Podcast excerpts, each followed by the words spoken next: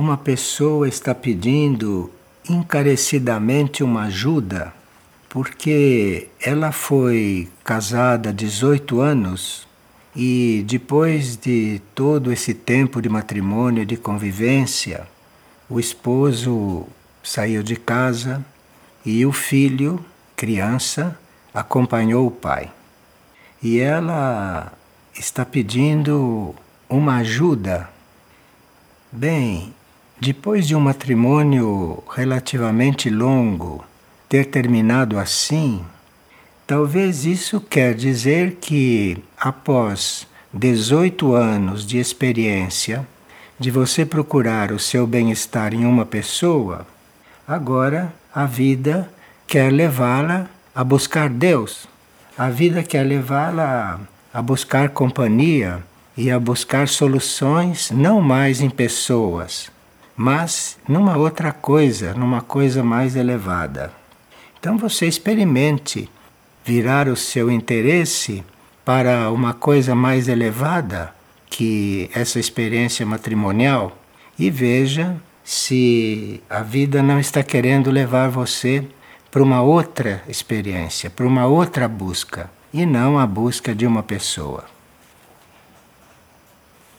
Estão pedindo informações a respeito de algumas profecias que são atribuídas a Chico Xavier, a respeito da transformação da Terra e da humanidade, que aconteceria algo muito importante em 2019.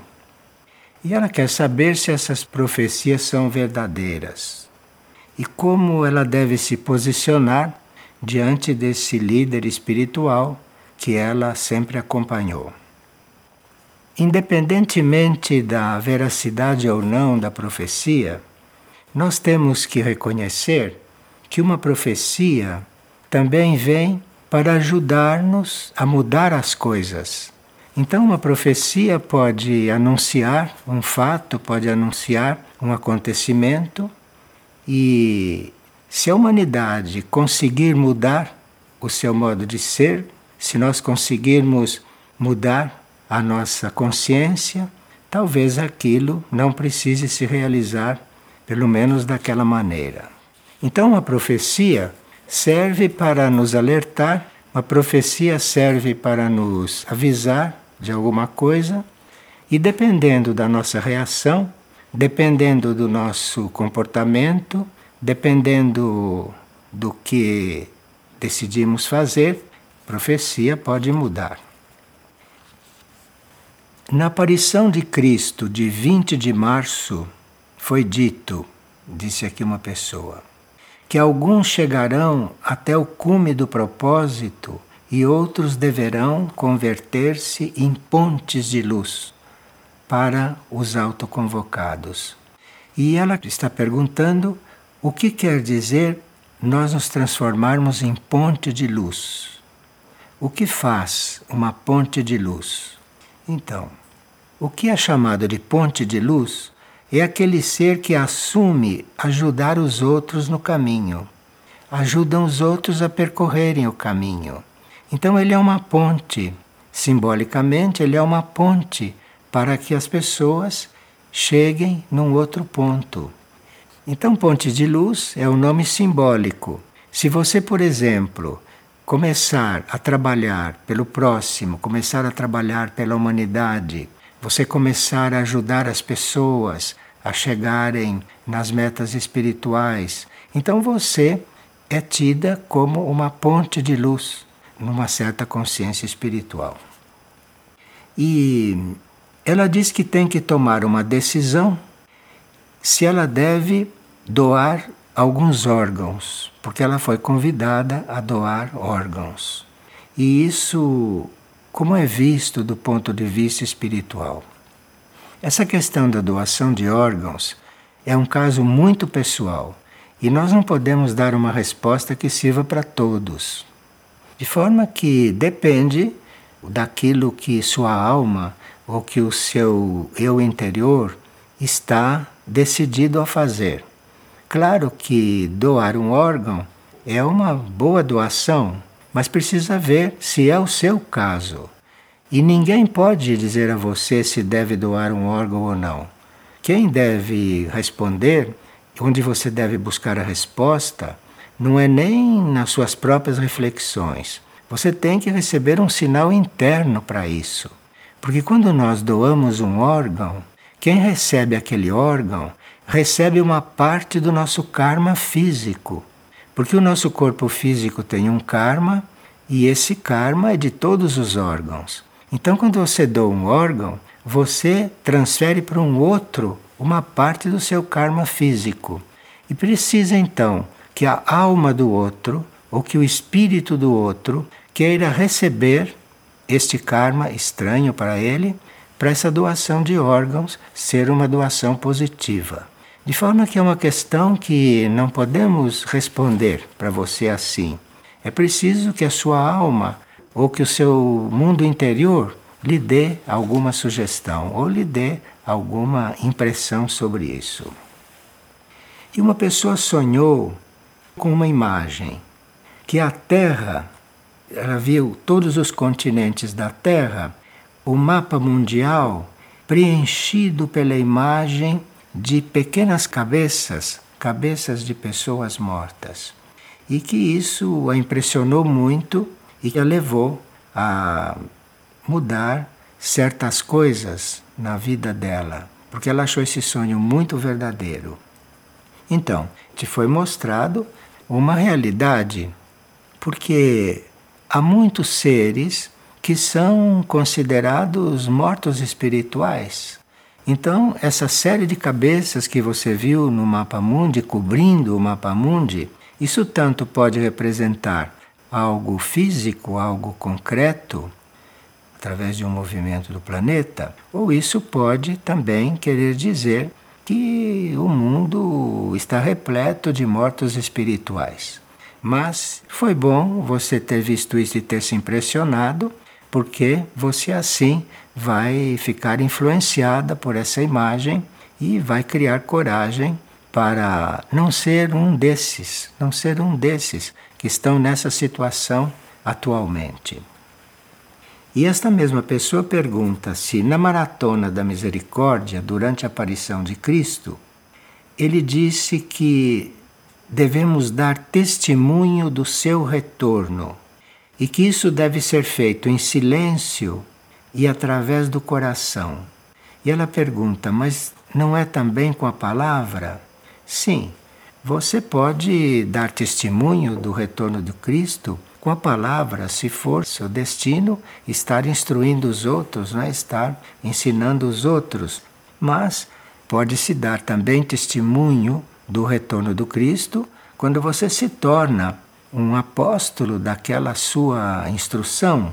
Então, se você vive uma vida de caridade, se você vive uma vida de serviço, então você está sendo um apóstolo da instrução dele, não é? E através do seu exemplo, através da referência que você dá para as pessoas depois de ter assimilado os ensinamentos de Cristo, então aí você se tornou um apóstolo. Essas aparições que tem havido, essas aparições têm trazido muitas muitas inquietações também, porque as pessoas se veem diante de uma realidade suprafísica, se veem diante de uma realidade oculta e se sentem muito estimuladas a mudar coisas básicas, não é? E aqui esta pessoa está pedindo esclarecimentos a respeito de uma mensagem de Maria do dia 25 de março, que certas coisas ela não compreendeu muito. Bem, o que Maria dizia no dia 25 de março é que as forças do mal ou as forças involutivas estão tentando envolver a nós todos e que elas são muito hábeis, num certo sentido. Mas Maria estava dizendo que as forças do mal, sim, são muito hábeis, podem ser até muito eficientes, mas que as forças do mal não conhecem o amor.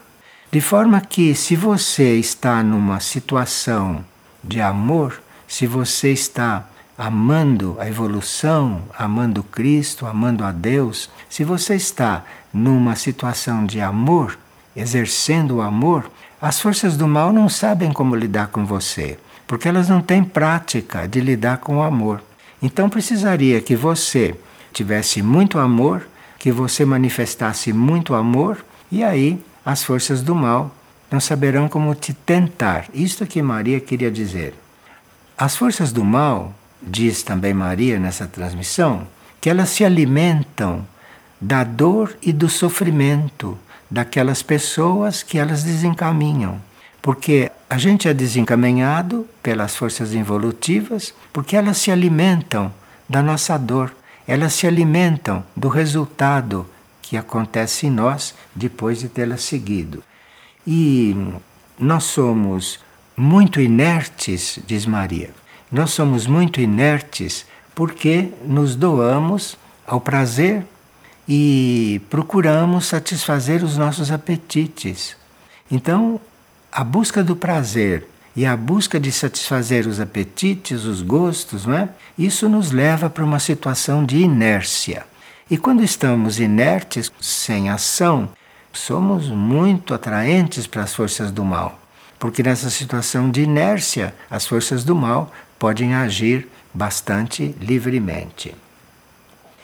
Ela diz também que para resolver isso, para que a gente possa se tornar cada vez mais imune desses ataques de forças involutivas, cada vez mais imune de todas as tentações, é preciso que a gente sinta a necessidade de fazer unidade, fazer união com seres, com pessoas, mas união espiritual, união interna. E é a prática da oração que nos leva a aprender tudo isso. Ninguém pode nos ensinar a sermos unidos aos outros. Ninguém pode nos ensinar a não sermos separativos, não é? Nós temos que aprender isso de alguma forma.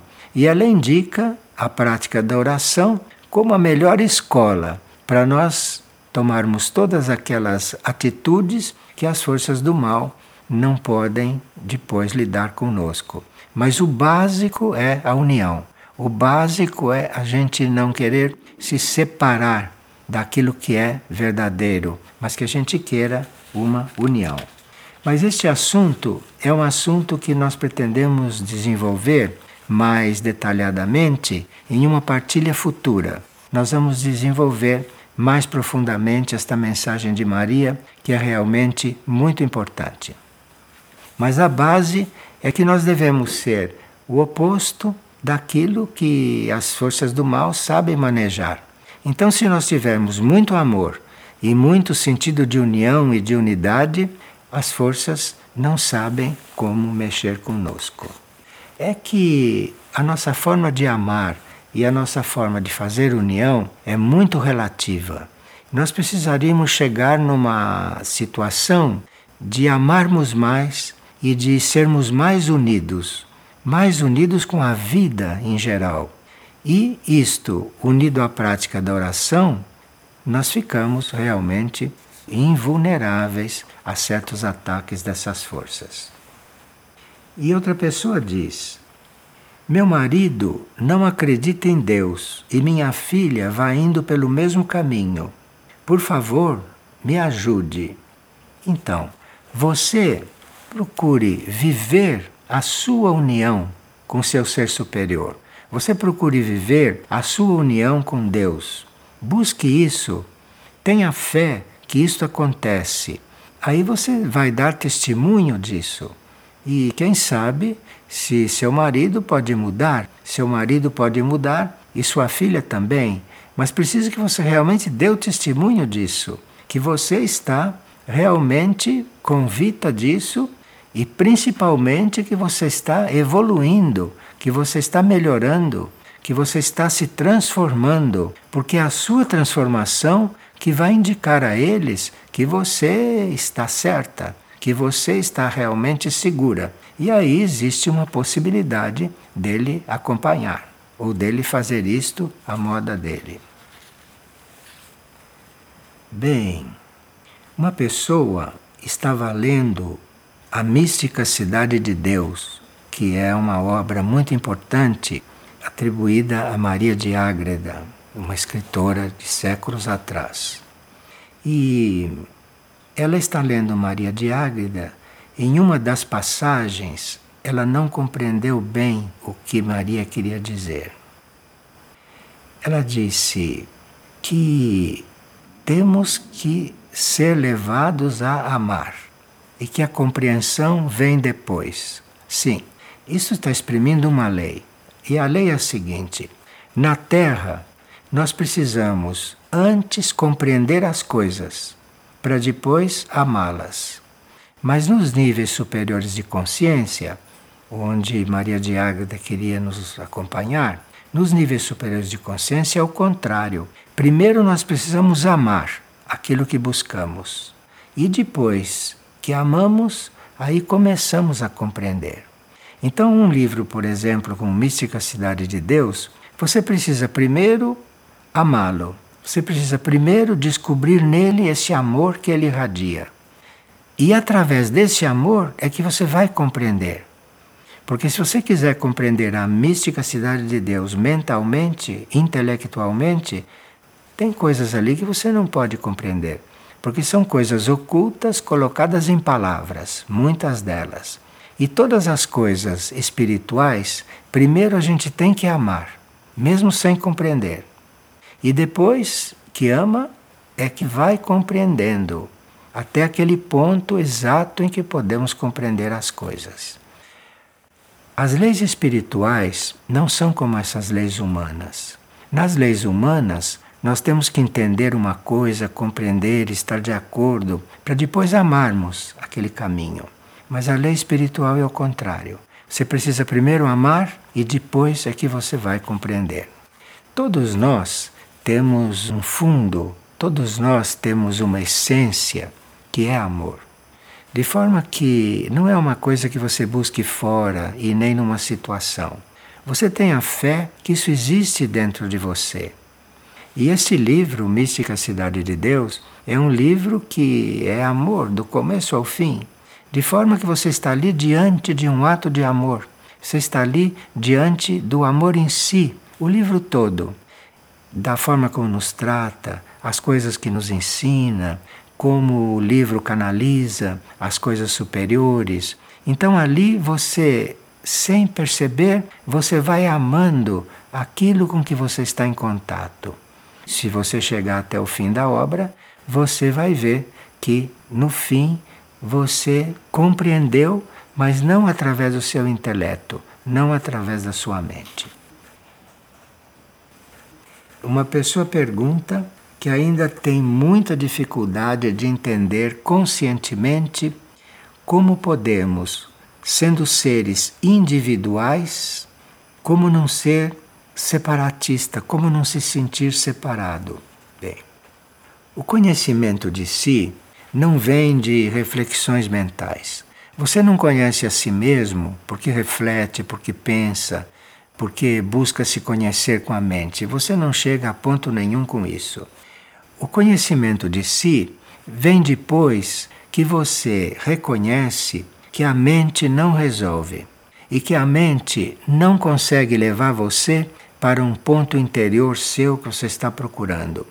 E é quando o conhecimento te leva a perceber que a mente não resolve, é aí que começa o processo espiritual. Quando você reconhece que a mente não resolve e que as coisas são resolvidas de outra forma. Mas é uma forma que nós não sabemos como é. Nós temos que chegar a ir conhecendo isso e através da fé e da busca fiel, da busca fiel. Veja, no pensamento do dia 18 deste mês está escrito: a paz é um estado interior resultado da perfeita sintonia com a realidade espiritual. Então, a paz, essa que você está procurando, é um estado interior. E nesse estado interior você não chega através da mente, você chega através da fé que vai chegar nele e através da renúncia de tudo aquilo em que você está apegada. Então, através do desapego e da fé, você vai gradualmente se aproximando desse estado. Mas ninguém sabe explicar para você como é que se chega lá. É a fé e a renúncia e o desapego a tudo aquilo que te segura, tudo aquilo que te prende. Você pega esta lei, porque isto é uma lei, não fui eu que criei isso, isto é uma lei. Você chega no seu interior ou chega numa consciência superior através da fé e através da renúncia a tudo aquilo que te prende e te segura. Você vai experimentar isso dentro das suas possibilidades e principalmente dentro da sua decisão de chegar a alguma coisa diferente daquilo que você vive agora. E uma pessoa aqui gostaria de saber algo sobre o Sol, principalmente sobre o Sol a pino, porque ela está sentindo uma diferença diante da ação do Sol atualmente. Ela precisa entender alguma coisa. Bem, nós todos já sabemos que o Sol está passando por uma fase de maior incisão, e claro que a nós é pedido para reconhecermos isso espiritualmente, não? Mas não nos expormos muito ao Sol nestes momentos, porque realmente o Sol está emitindo raios que antes não emitia e isto faz muita diferença sobre nós. E aqui, pela vida que você descreve que leva, se você quer realmente não se expor demais, você procure não tomar sol depois das nove horas da manhã. Tome sol antes das nove, continue fazendo seus exercícios, mas não passe das nove horas da manhã. Depois das nove horas da manhã, a gente não se expõe ao sol. A gente vai onde tem que ir e tudo no ritmo adequado, mas sem se expor muito, porque depois as coisas vão ficando mais intensas. E os nossos corpos têm que ficar habituados a isso. Nossos corpos têm que se habituar a essas novas incisões do Sol. E ela está perguntando se a astronomia pode ajudar em alguma coisa, porque há muitos livros científicos muito evoluídos a respeito da astronomia. Bem, olhe, o que está no plano evolutivo, o que está na, naquilo que nos é proposto pelo plano neste momento, é que ciência, religião e filosofia devem combinar então, quando você tem uma ciência que diz uma coisa, uma filosofia que diz outra e uma religião que diz outra, então você deve se afastar desse assunto. Você precisa reconhecer que ciência, religião e filosofia são a mesma ciência. Mas isto, neste mundo, é tudo subdividido. Neste mundo, isto não vai muito junto. Mas você saiba que o plano, o plano da evolução para nós todos é termos a ciência, a filosofia e a religião como uma única coisa, que não devem estar em contraste. Quem está em contraste são os homens, mas não a filosofia e nem a religião e nem a ciência. Porque a ciência existe, a religião existe e a filosofia existe. Mas quando entram os homens, a manejar isto, parecem coisas separadas. Mas religião, filosofia e ciência são exatamente a mesma coisa. Então você se abra com muita neutralidade para estudar esses assuntos que a ciência vem publicando a respeito do Sol, da astronomia e de tudo isso que realmente é uma coisa que numa nova humanidade serão os assuntos mais importantes da educação: ciência, filosofia e religião. Então, isso será a síntese da educação da nova humanidade. Mas não queira seguir esses setores separadamente, porque você vai encontrar contrastes entre eles apresentados pelos homens que os desenvolvem e que os ensinam, mas não pela energia em si. E aqui uma pessoa diz que ela começa a fazer certas perguntas e que vai se atrapalhando um pouco com isso. E ela está percebendo que não dá mais tempo para ficar matutando. ela diz que desde que a oração e o serviço entraram na sua vida, que ela confiou muito nisso. Ela sente que a oração e o serviço, para ela, são uma coisa muito importante. Então, você prossiga na oração e no serviço, aguarde e verá, e verá que algo mudou em você. E espere que esta mudança se manifeste. Não fique nesse estado tão delicado da sua vida, em que você conseguiu uma boa situação interna, não? Orando e servindo. Você aguarde um pouco porque, como resultado desta oração e desse serviço, virá para você a compreensão daquilo que você está necessitando. Porque ela diz que, por um outro lado, ela tem muita dificuldade em se relacionar com as pessoas, tem muita dificuldade para estar no seu ambiente. Você prossiga na oração e no serviço, não tenha pressa porque isto um dia começa a emergir. E as energias estão ajudando muito para que isso se desenvolva. E uma pessoa está dizendo que encontrou no opúsculo Caminho de Ascensão um paradoxo.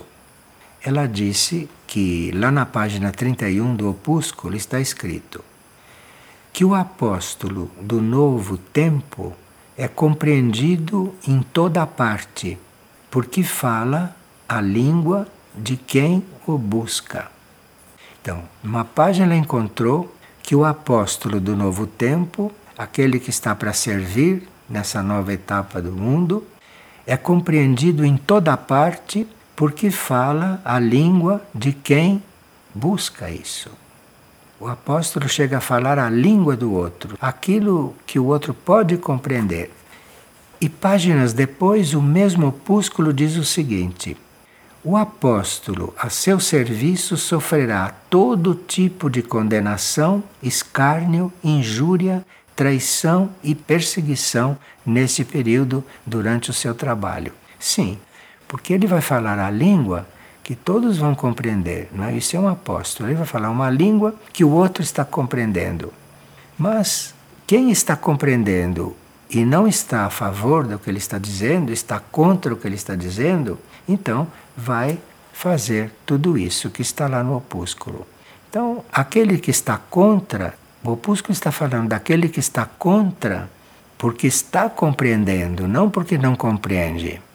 Tem pessoas que estão contra porque não compreendem, mas o opúsculo está falando daqueles que compreendem e estão contra. E ele compreende porque você falou a língua que ele pode compreender. Esse opúsculo é muito interno. Esse opúsculo, se você consegue perceber esse lado interno dele, você vai ser muito instruída.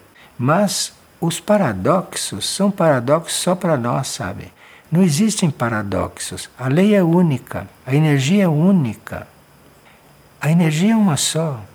A lei é uma só, a base de tudo. De forma que não há paradoxos. Nós é que vemos os paradoxos, porque ainda somos mentais. A nossa mente é muito dedutiva, a nossa mente é muito exigente, a nossa mente é muito crítica e tudo isso é o oposto, é o contrário de você poder fazer aquele mergulho dentro de si e encontrar a paz. Então, alguns perseguirão o apóstolo porque não compreendem, mas outros o perseguirão justamente porque compreendem o que ele quer e eles querem uma coisa diferente. Nessas coisas, a gente precisaria deixar de personalizar. Quando se fala no apóstolo, está se falando mais numa posição, está se falando mais num modo de ser, não de uma pessoa. Então, teríamos que aprender a não personalizarmos tanto, porque cada ser humano, esse que a gente chama de uma pessoa, ele é o resultado de muitas forças e muitas energias que se encontram dentro dele e nem sempre muito ordenadamente, de forma que nós temos que transcender essas visões pessoais e estarmos lidando com forças e com energias, porque assim estaremos mais em paz com todos, Porque, sabe, os seres percebem com que você está lidando quando lida com eles. Você pode estar lidando com uma força que você vê que está dentro dele, e aí ele compreende você de outro jeito do que está lidando com a pessoa dele. Então nós precisamos aprender a despersonalizar, a estarmos mais neutros diante de todos os seres vivos e buscar aquilo que está acontecendo, aquilo que eles estão manifestando e cuidar daquilo e tratar com aquilo, porque aquilo muda, aquilo pode mudar de uma hora para outra. Uma pessoa diz que diariamente ela acompanha as palestras de Figueira. E quando ela lê o Matrimônio Superior, que está lá, ela diz que teve vontade de se casar. E quando ela saiu de casa, depois de ter reconhecido isso, ela teve um desastre de automóvel onde o carro dela ficou bastante danificado. E que ela então disse que isso aconteceu porque ela estava pensando muito nessa história de matrimônio superior, ela estava pensando muito nisso, sendo uma pessoa simples. E que, como uma pessoa simples, uma pessoa muito comum, ela não deveria estar pensando nessas coisas. Veja, não sei se você chegou naquele trecho em que Maria diz o seguinte: que ela está buscando os simples. Então, se você é simples, se você acha que não pode compreender o sentido de um matrimônio superior, se você é simples, você considera isso simplicidade, é isso que Maria está buscando.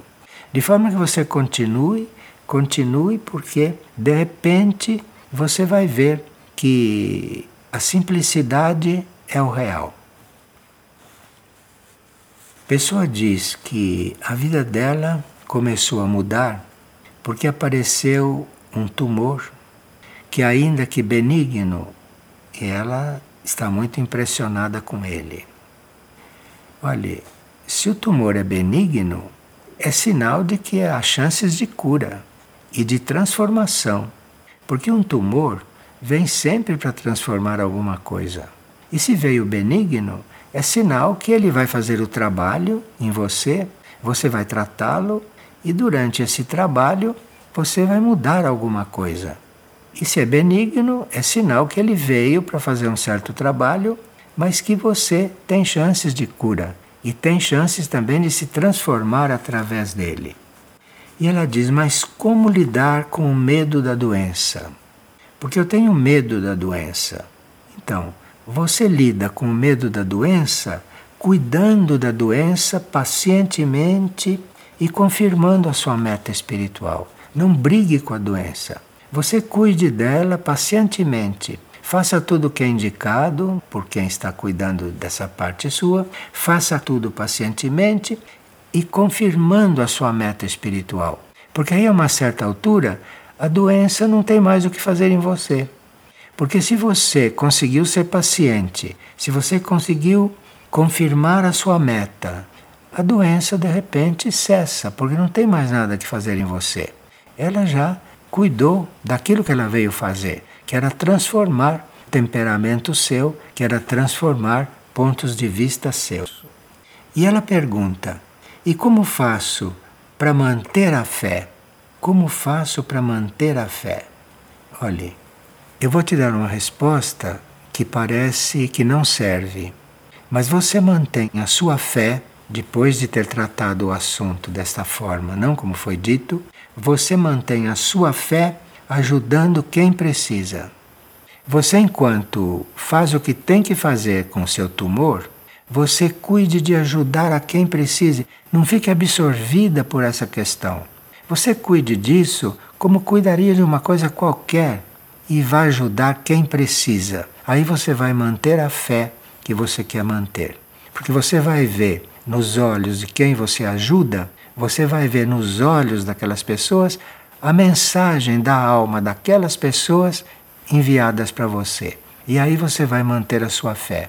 Você vai ver que as pessoas que você foi ajudar não são o que você pensa, pessoas físicas Você um dia vai olhar nos olhos das pessoas que você ajuda e dos olhos dessas pessoas ajudadas em uma coisa que vai confirmar sua fé. Parece que uma coisa não tem nada a ver com outra, mas na vida é assim. Então você vai ajudar a quem precisa enquanto cuida do seu tumor, pacientemente e a fé você vai buscar é na ajuda dos outros, naquilo que os olhos dos outros irradiam para você num determinado momento e que você vê que tudo existe. Agora, não empreenda tudo isso só por você. Não vá fazer um trabalho desse tão importante, um trabalho desse que vai te ocupar bastante, muito trabalho de consciência. Não vá fazer isso só por você. Não vá fazer isso por um propósito egoísta, para curar o tumor e para viver feliz depois. Não, você não vai fazer por esta razão egoísta. Você vai assumir isso para que você, curada, possa ser melhor. E sendo melhor, vai trabalhar melhor para o plano evolutivo, vai trabalhar melhor para a evolução. Nós cuidamos de nós não por nós, nós cuidamos de nós para ficarmos um pouco melhores. E ficando melhores, vamos servir mais. Por isso é que cuidamos de nós. Cuidamos de nós para termos mais condições de servir melhor, para termos mais condições de servir ao plano evolutivo. E assim você nunca se cansa. Porque se você for cuidar de você só para você se sentir melhor, pode chegar num momento em que fique cansado.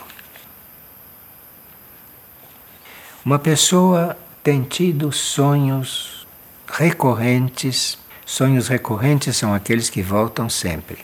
Então, há um tempo que tenho sonhos recorrentes sobre os meus dentes. E eu sei que todo problema de dente diz respeito ao mau uso da palavra.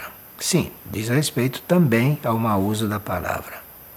E que ela sonha também não só com os problemas de dentes, mas ela sonha também, às vezes, que está coberta de escamas, escamas de peixes, e que vão sendo retiradas durante os tratamentos que ela faz. E ela não sabe o motivo dessas escamas, que os dentes ela compreende, mas que essas escamas ela não compreende. As escamas dizem respeito a coisas ancestrais, as coisas mais antigas. Escamas pertence ao reino animal, pertence aos peixes. Então agora você começou a fazer uma purificação que diz respeito a uma época muito antiga da sua evolução, da sua vida. As escamas estão aí representando o reino animal. Então, nós não sabemos os nossos débitos de onde vêm. Porque para uma mônada, para um espírito, chegar a formar uma alma, esta alma pode começar uma experiência no reino animal. Quando a alma chega no reino humano, ela traz a experiência que ela fez no reino animal. E a sua mônada, o seu espírito, não começou no reino animal. Seu espírito começou no reino mineral. Depois foi para o vegetal, depois veio para o animal e agora está no reino humano. De forma que você está lidando, você está lidando com coisas muito antigas, muito ancestrais, e que nos sonhos podem vir simbolizadas, você está coberta de escamas de peixe. Então essas coisas são ancestrais mesmo, que você está purificando. Você pergunta que quer auxiliar mais profundamente esse processo e que quer colaborar para essa própria purificação. Então, o primeiro é você aceitar essa forma de purificação. Não diga, não, eu não queria assim, eu queria de outro jeito.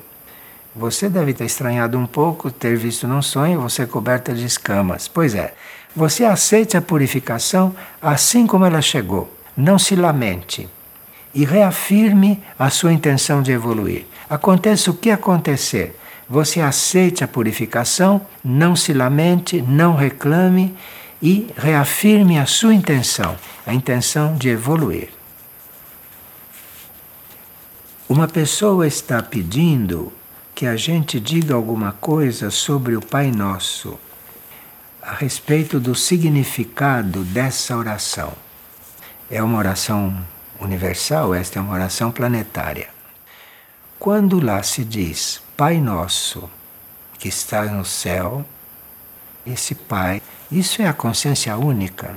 Não existe um Pai lá. É a consciência única, é a única consciência, é a origem de tudo, é a origem da criação. Isto é o Pai. Esta origem, esta origem da criação, essa consciência única que você está chamando, Pai Nosso que estás no céu. Você está se dirigindo a essa consciência única. Você está se dirigindo à origem de toda a criação. Em outras palavras, o seu verdadeiro Pai, que está no céu. Céu quer dizer planos superiores, níveis superiores de consciência. Nesse nível em que o Pai Nosso foi dado por Jesus, nesse nível, o céu está se referindo à sétima dimensão. Nós vivemos na terceira, de forma que você veja que o céu está muito mais acima. Mas a sua origem, quem te fez, o autor da sua vida, está lá. Santificado seja o seu nome que diz Pai Nosso que está no céu, santificado seja o seu nome. Então, santificado quer dizer você considerar sagrado isso, você considerar mântrico até. Pai, Pai é um som mântrico, é um som sagrado. Então, santificado seja o seu nome, seja o seu nome porque há momentos em que certas orações dão nome ao Pai. Por exemplo, há orações que dizem Adonai. Adonai é um nome que se dá ao Pai. Outras orações dizem Emanuel. É outro nome que se dá ao Pai. Outras orações dizem Abba. É outro nome que se dá ao Pai. E são níveis através dos quais você pode chegar ao Pai. Então, santificado seja o seu nome. Então, quando você fala isso, santificado seja o seu nome, você ocultamente está se dirigindo a um desses níveis do Criador. Venha a nós o seu reino, isto é, a sua vibração, a sua vida, a sua energia criadora chegue até nós que aquilo chegue até nós, venha a nós o seu reino. Reino não é o que a gente pensa aqui na Terra. Aqui na Terra, reino tem alguém que reina, que dirige, que explora os outros às vezes, não? Reino, no sentido espiritual, não é isso. Reino, no sentido espiritual, é aquele estado de consciência que existe para santificar tudo. Reino é um estado de consciência no qual tudo é perfeito, diante do sentido da criação. Então venha a nós o seu reino, venha a nós aquilo que você é. E seja feita a sua vontade na terra como no céu. Por que seja feita a sua vontade? Porque aquilo que ele é representa o arquétipo, representa o modelo. A vontade dele não é porque ele quer assim, vontade dele quer dizer o arquétipo, quer dizer aquilo que é o modelo, aquilo que é a intenção do plano evolutivo e da criação. Então a vontade dele é aquele arquétipo, aquele arquétipo que existe e que nós deveríamos corresponder a ele. Então é preciso simbolicamente fazer a vontade dele, isto é, cumprir as leis que nós conhecemos, para que a gente corresponda ao arquétipo. O pão nosso de cada dia nos dá hoje. Aqui, o pão nosso de cada dia nos dá hoje. Quer dizer que existe a possibilidade de nós sairmos desta busca de subsistência, dessa busca de subsistir. O pão nosso de cada dia nos dá hoje. Quer dizer, eu quero subsistir sem estar lutando para subsistir, sem estar seguindo essa lei terrestre. Porque na lei terrestre você tem que fazer alguma coisa para conseguir a subsistência. E o pão nosso de cada dia nos dai hoje quer dizer você subsistir bem naturalmente, você subsistir como está no plano, como está no arquétipo. E perdoar as nossas ofensas, assim como perdoamos os que nos têm ofendido. Sim, porque é da lei deste planeta, que esse planeta está dentro das leis kármicas, e dentro da lei kármica você recebe o retorno daquilo que você faz. Então, assim, perdoai as nossas ofensas, como nós perdoamos quem nos ofendeu, você entra num outro tipo de lei kármica. Porque você está pedindo algo, mas você está dando aquilo para os outros. Então você tem que perdoar as ofensas para depois as suas ofensas serem perdoadas. Você está mudando aqui essa lei do retorno kármico. Quer dizer, você perdoa para ser perdoado.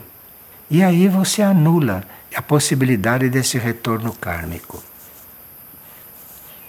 E não nos deixe cair em tentação, porque você sabe que a partir do momento em que nós levamos o nosso caminho espiritual a sério, no momento em que nós assumimos a lei evolutiva, no momento que nós vivemos para evoluir, a partir deste momento, nós somos muito mais tentados do que éramos quando não havíamos decidido pelo caminho. Quem não decidiu pelo caminho e faz essa vida comum que todo mundo faz, ali não tem grandes tentações.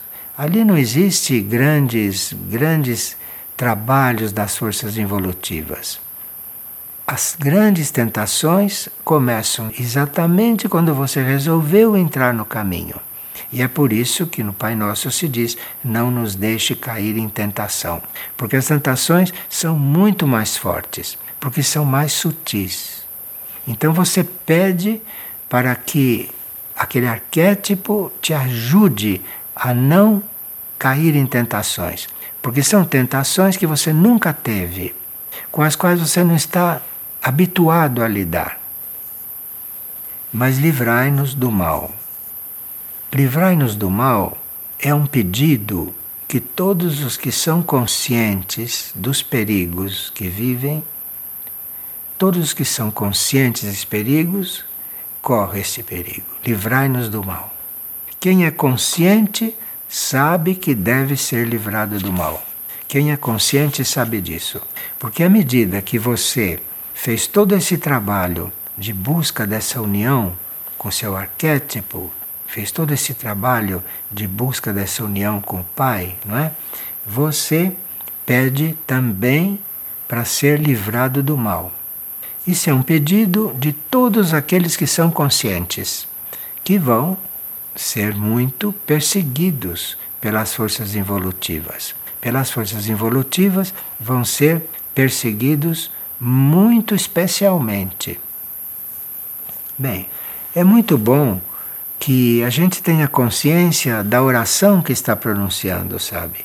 Essas orações que tenham um caráter formal também, essas orações são todas mântricas. Cada uma dessas orações, essa e outras, Ave Maria, todas as orações formais que são muito conhecidas, tudo isso nós temos que ter consciência do que estamos fazendo. De forma que essa sua pergunta foi muito boa.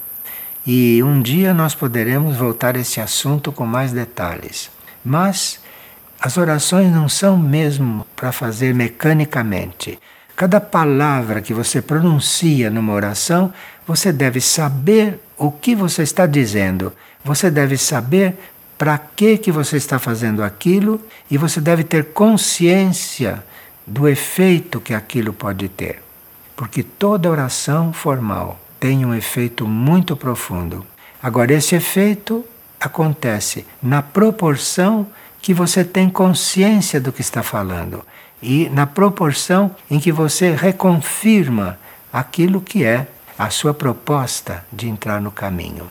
Enfim, o Pai Nosso é realmente uma oração muito oportuna neste momento. E por isso nós estamos sugerindo que as pessoas a usem. E à medida que você reflete sobre isso, à medida que você pratica esta oração, você vai vendo quantas impressões vão nascendo do seu interior. Se você realmente vive cada frase dessa oração, como de todas as orações que vieram da hierarquia e que estão disponíveis para nós. Todas as orações formais são uma grande oportunidade de nós estarmos naqueles momentos de oração vivendo aquelas coisas. E se você vive aquelas coisas, você passa por uma grande transformação. Muito obrigado pela atenção e até a próxima.